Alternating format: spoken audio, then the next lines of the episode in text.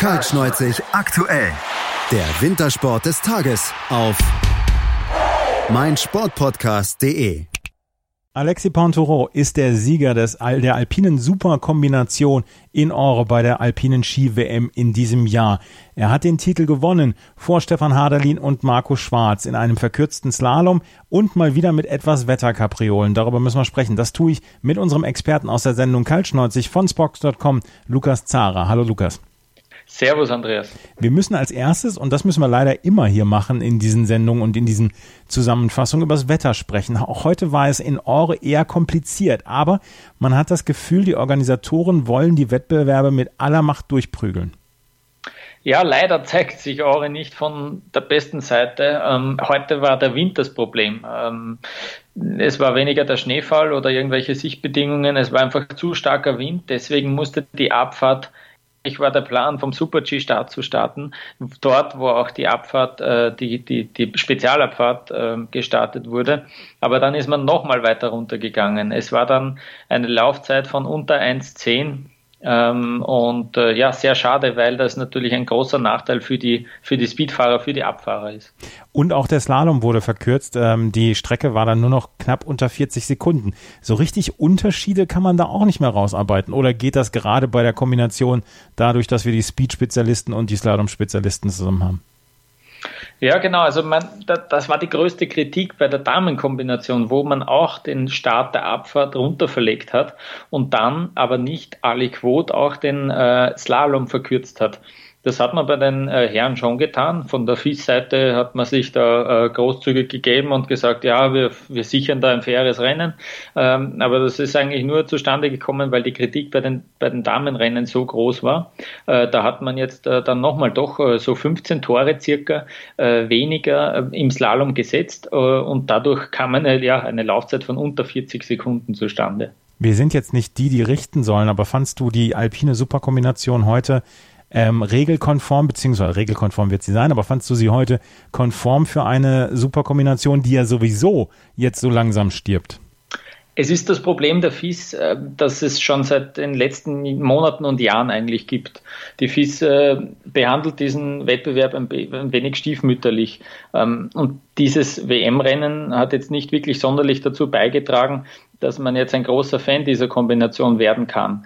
Ich fand es sehr interessant. Äh, Benjamin Reich hat ein Interview gegeben, den, der, ja, in den, in den österreichischen Medien. Und er hat auch davon gesprochen, dass aber gewiss, eine gewisse Schuld auch den, den Athleten äh, zugeschrieben werden muss. Denn die stellen sich dann im Zielbereich immer hin und sagen, äh, wenn es die Abfahrer sind, sagen sie, ich habe kaum Slalom trainiert.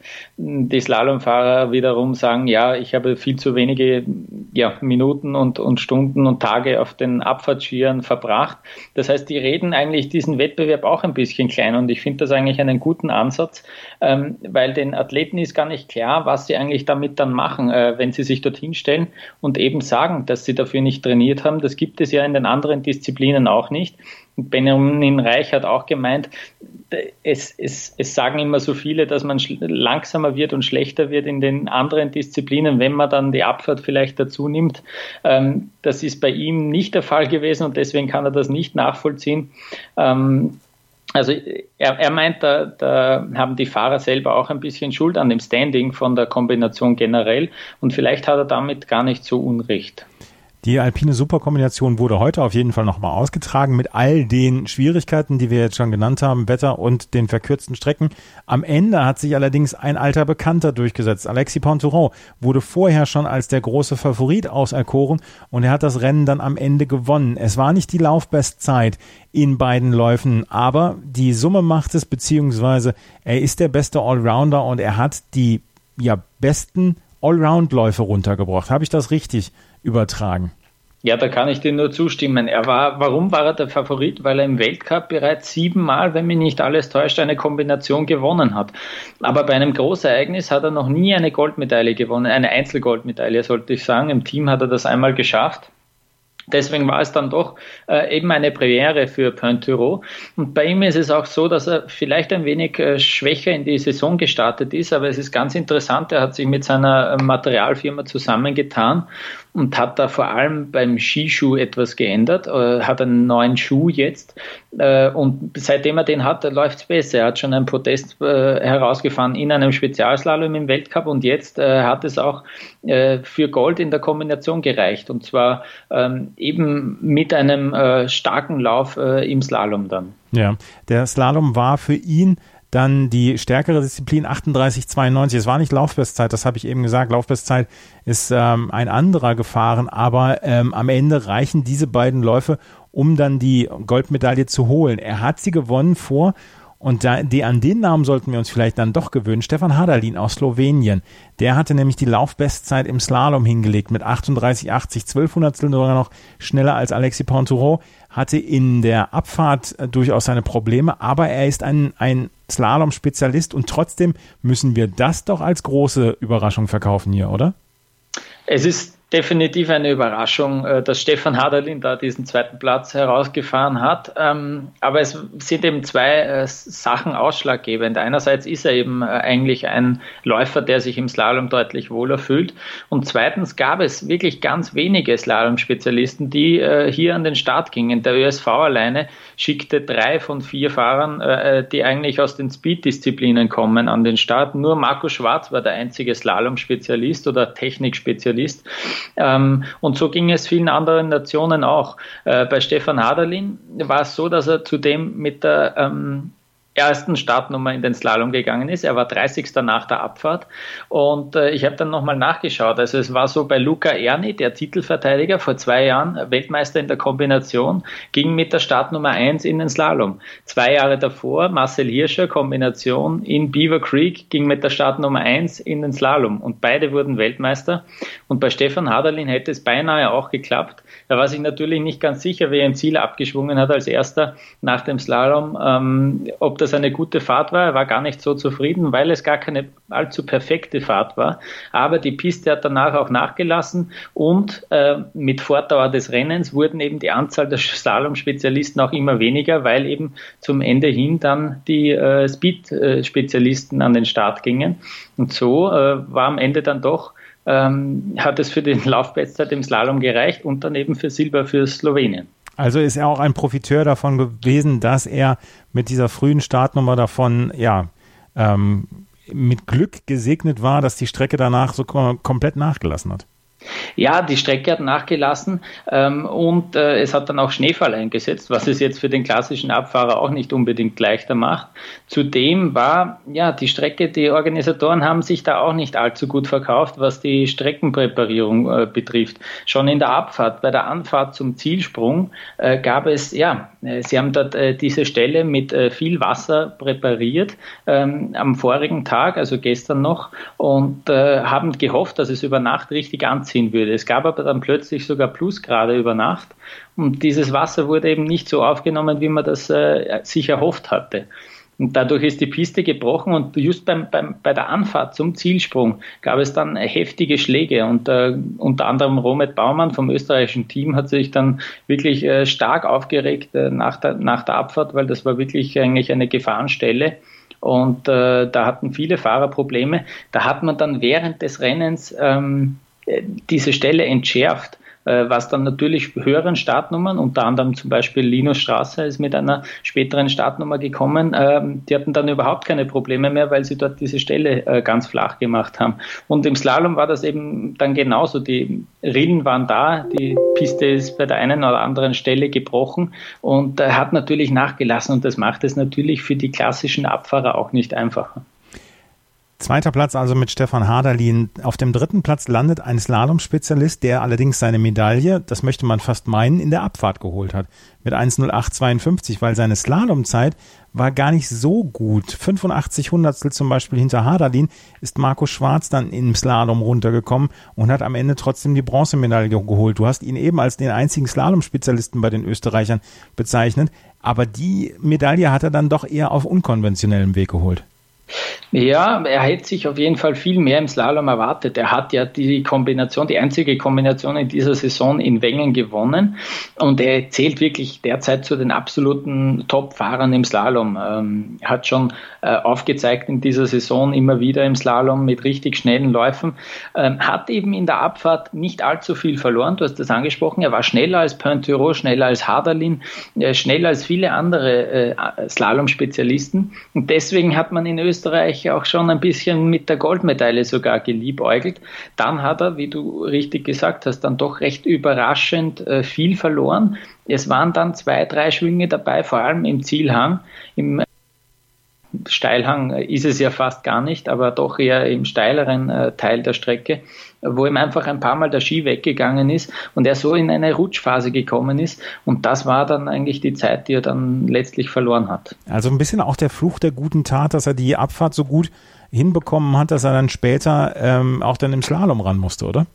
Das wollte er gar nicht sehen lassen, weil Pointerot ist nur unmittelbar vor ihm in den ja. Slalom gegangen. Deswegen hat er das auch wirklich nicht als Ausrede gelten lassen. Äh, mit der Startnummer 9 hat er noch immer ähm, ja, ein, eine gute Ausgangslage, eine gute Position im Slalom gehabt. Also ähm, er war einfach selber auch äh, über sich selber, über seine eigene Leistung ein bisschen enttäuscht. Ja, ja also Marco Schwarz, der den einzigen ähm, Kombination oder die einzige Kombination bislang gewonnen hatte, ist auf Platz 3 eingefahren. Riccardo Tonetti aus Italien wurde Vierter und am Ende Linus Strasser auf Platz 5. Der hatte eine ordentliche Zeit in der Abfahrt und dann auch eine gute Zeit in der, ähm, im Slalom. Trotzdem war er hinterher nicht ganz zufrieden. Und am Ende war sogar überrascht, dass er Fünfter geworden ist.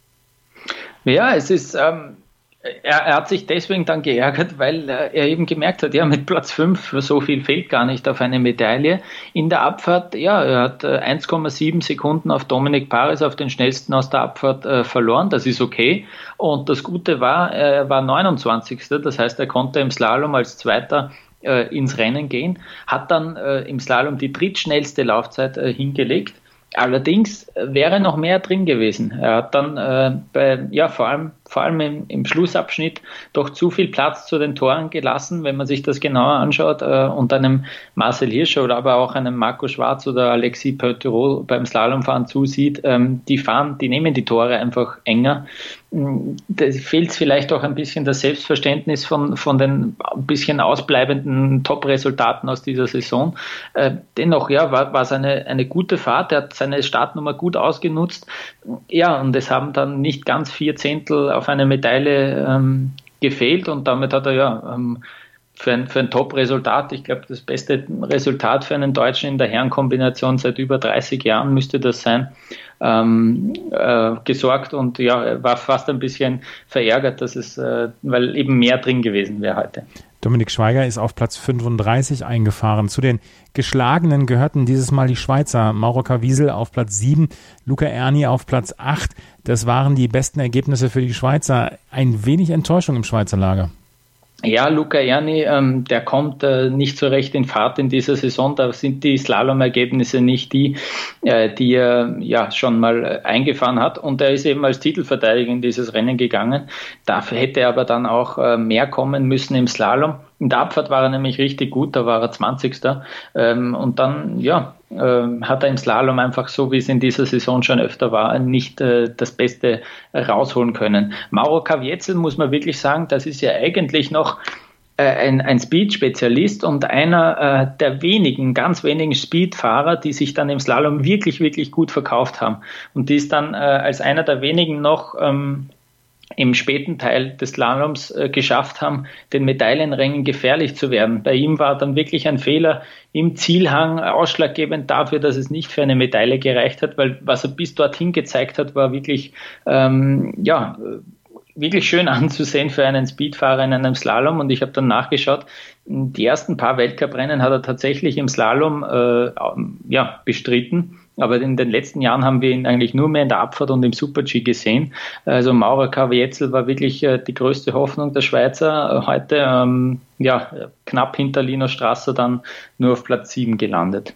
Wie, wie, ich, wie ich jedes Mal frage, müssen wir natürlich auch fragen, mit Marco Schwarz gab es die Bronzemedaille für die Österreicher. Ähm, Medaille, alles andere ist in Ordnung, beziehungsweise alles andere ist egal oder wie gehen die Österreicher mit diesem Wettbewerb um?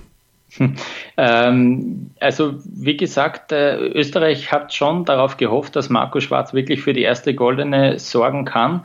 Ähm, bei den Damen hat es ja zum Beispiel bis jetzt nicht geklappt. Äh, mit äh, Vincent Griechmeier haben wir zwei Medaillen schon, schon eingefahren.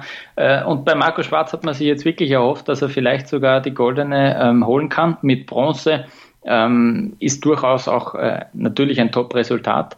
Äh, Marco Schwarz hat zudem, muss man auch dazu sagen, noch drei äh, Möglichkeiten auf eine Medaille. Wird sowohl im Team-Event starten als auch im Riesenslalom und im Slalom. Ähm, und äh, ja, in Österreich hofft man jetzt auch darauf, dass der Druck ein bisschen weg ist und er seine besten Leistungen noch äh, zeigen kann. Du hast ihn gerade erwähnt, das Team-Event, das morgen dann stattfinden wird. Für die Hörer, die ja mit dem Team-Event noch nicht so ganz vertraut sind, worum handelt es sich da? Ja, es äh, gehen die 16 äh, besten Nationen aus dem Nationencup äh, an den Start und es wird im äh, Parallelmodus ausgetragen. Das heißt, es gibt einen wirklich kurzen, äh, circa 20 Sekunden wird die Laufzeit sein, äh, einen Parallel-Riesentorlauf. Mm, also es gibt keinen Slalom, sondern wirklich mit Riesentorlauftoren wird da ausgesteckt werden. Da braucht es dann teilweise auch eine äh, spezielle Kipptechnik, dass man wirklich äh, im Stile eines Slalomfahrers diese Tore gänzlich weg, äh, wegkickt. Und äh, es treten jeweils zwei Damen und zwei Herren gegeneinander an. Und ähm, ja, ähm, der, der als erster drei Punkte gesammelt hat, ist weiter und sollte es äh, nach den vier Läufen 2 zu 2 stehen, äh, zählt dann äh, die, die Laufzeit, die jeweilige. Und äh, es hat äh, sich in den letzten Jahren wirklich immer als äh, extrem spannendes äh, Event herausgestellt, natürlich, äh, da die Zeitabstände extrem knapp sind bei so einer kurzen Laufzeit. Und äh, ja, für Spannung wird auf jeden Fall garantiert sein. Es wird unter Flutlicht gestartet. Äh, ich glaube, erst äh, 16 Uhr geht es erst los. Mhm. Äh, also es wird dort sicher eine gute Stimmung auch herrschen und äh, es wird ein spannendes Event sein. Und hoffentlich wird das Wetter morgen halten, weil das brauchen wir und das brauchen die Athleten dann auch in Ore in Schweden, wo heute die alpine Superkombination der Herren stattgefunden hat. Alexi Pontoureau gewann vor Stefan Haderlin und Marco Schwarz. Das war Lukas Zara von Spox.com, der einer unserer Experten bei unserem Wintersport-Talk kaltschneuzig ist mit seiner Zusammenfassung dieser Kombination. Danke, Lukas. Danke, Andreas. Kaltschneuzig, der Wintersport-Talk. Aktuelle News und Ergebnisse von, von Curling, Curling bis Skeleton, von Alpinski bis Eiskunstlauf. Kaltschneuzig auf meinsportpodcast.de